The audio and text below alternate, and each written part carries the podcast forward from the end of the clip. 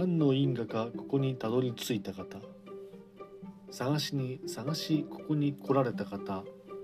なんとなくの方もどうぞよろしくお願いいたします。法華経の行者次回です。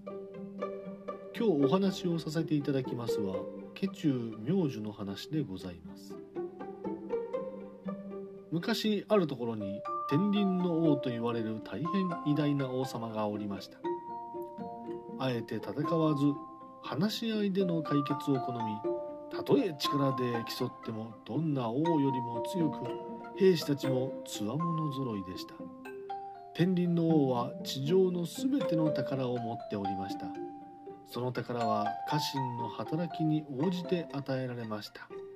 金銀財宝城土地人珍しい動物たち。中でも一番の宝と噂をされていたものは知恵の妙寿と呼ばれる不思議な玉でした。それは王の自分の長い紙で編んだ中に入れ頭の上にしっかりと包んでおられました。人々はその宝を紙の中の妙寿家中の妙寿と呼んでおりました。その宝は誰が賜れるのかと噂をし家臣は互いに何を頂戴したかを競っておりました。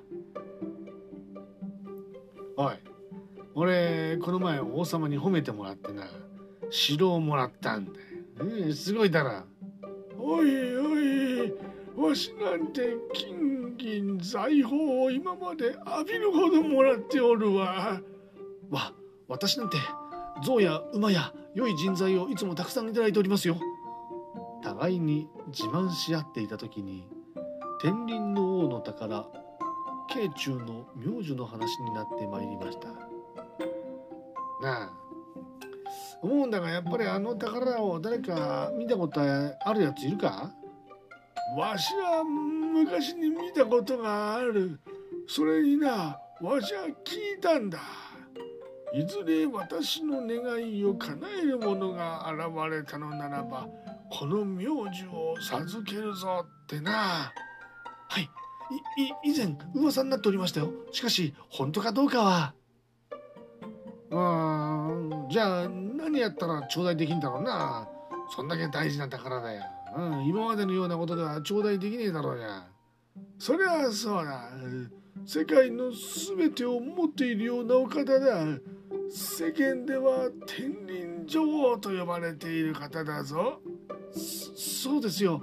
やっぱりうう嘘なんじゃないでしょうかね。いくら頑張ってもあの慶中の名字は頂戴できないんじゃないでしょうか。そんな話をしていると家臣の一人が遠征から帰ってまいりました。よくぞ帰ってきた。さあ顔を上げよ。はうん。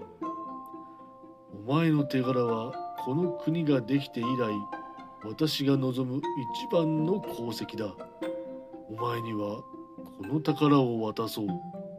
そう言うとなんと自分の長い髪を解き始めたではありませんか。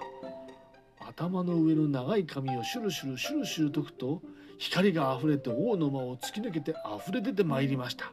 その様子を他の家臣が見ており「おいおいおいおいおいおいおいおい噂をしていた慶中の名字じゃねえのかあれは。えあああれは間違いない。しかしあの者は何をやって賜れることになったのだ。うう嘘嘘嘘ですよ。似ているだけですよ。ああれを王が誰かにあげるわけないですよ。偽物ですよ。そんなことを言っていると王は光り輝く名字を家臣の前に差し出しさあ受け取るがよい。私がこの世で一番大事にしている宝だ。そしてこれはお前にしか使えない宝だ。心して使うがよい。ははありがたく頂戴いたします。法華経安楽行本家中明寿の話でございました。ありがとうございました。